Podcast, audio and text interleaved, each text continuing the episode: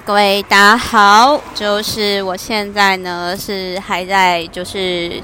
度假研习中的 Meta，然后因为今天在海边风太大，然后我要偷偷躲起来录音，可是呢我这边就是可能大家会听到就是背景音很重哦，所以就请大家呢一边 enjoy Meta 的声音，然后就是一边 enjoy 呢背景音很疗愈吼，白噪音。好，那我今天我要讲一本新书，是比据点更悲伤。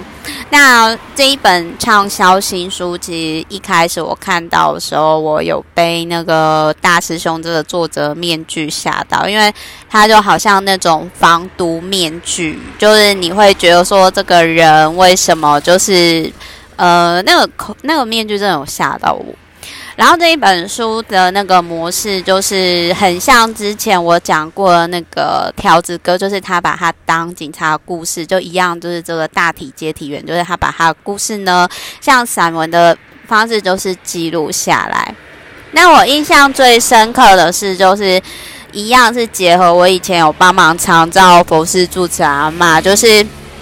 呃，他有提到，就是老人家呢，呃，被送到安养院，然后就觉得很哀伤，就觉得啊，我的小孩都不爱我啊，然后安养院很不自由什么之类的。那也因为就是我们，就是我曾经经历过，就是我爷爷奶奶、外公外婆，就是有几位我是。看着他们就是亲眼在家中断气，而且我的爷爷奶奶他们其实都不是健康走的，就是要么就是中风啊，要么就是手术失败啊，要么就是诶突然就是休克走啊，然后要么就是呃糖尿病洗肾走衰弱走的。那我就会想说，如果我可能不想要像我们的家族有这种慢性病历史的话，那。我要如何健康生活、健康的走？所以今天基于这个点，然后我才会就是来取得这个美国美国的证照，就是同时去继续的修修炼，然后休顺便就是让自己休息一下，因为这大概是我跟男友创业公司七年以来，我算是给自己很大一个休息吧，因为我真的是太久没有好好生活了。那所以就是，我也真的蛮有共鸣，就是大师兄他在这一本书里面所讲的，就是啊，当我们今天哦的工作都是接触生与死，然后看到都是人走茶凉这种。对世 世态炎凉的事情，其实就会跟年轻人也没什么好聊的，然后会失去某些对生命当中的热情。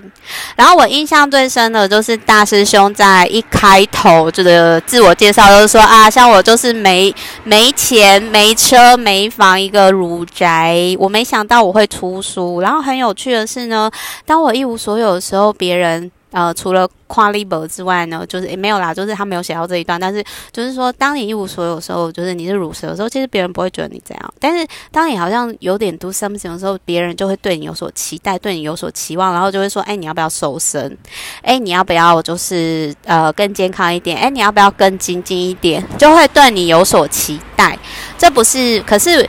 呃，大师兄的意思就是。这个作者啦，就是有提到说，可是我还是我啊，这不是一个很有趣的一个现象吗？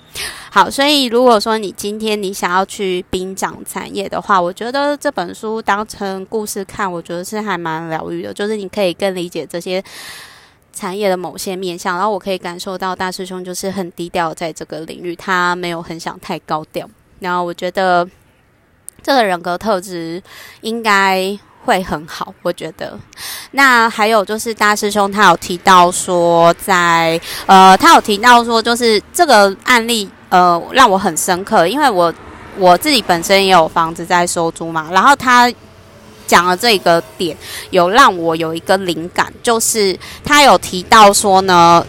曾经有发生凶宅，然后后来那个房东就出租给商仪社，就是殡仪。殡仪馆类，因为这样子，就是因为殡葬业也不怕凶宅啊，然后再来就是一条龙全包啊，所以就是我觉得是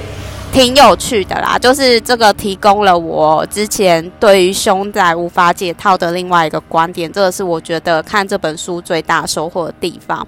那最后我想要说的就是，虽然我没有说很长，但是这一本书还有让我一个收获点，就是大师兄有提到说，呃，我觉得要尊重。就是他的意思，就是说他要对得起自己的良心，尊重自己，尊重别人，这样晚上才睡得好。特别是他自己在这个产业的，所以就是我觉得有故事的人，有内敛的人才能够就是讲得出来。虽然他没有写得太深，但是呢，一看就知道，嗯，这个是有故事的人。好，就是希望你今天呢，我分享比句点更悲伤的的点，大家觉得逗点哦，还是顿号，还是点点点，还是句点，是最让你悲伤的呢？那我希望说，大家今天听完这一本书，不论你要不要买，我都会建议说，你可以想人生在句点之前，你还有什么想要做的事情，赶快去做吧。好，我是梅塔，我爱你们哦，拜拜。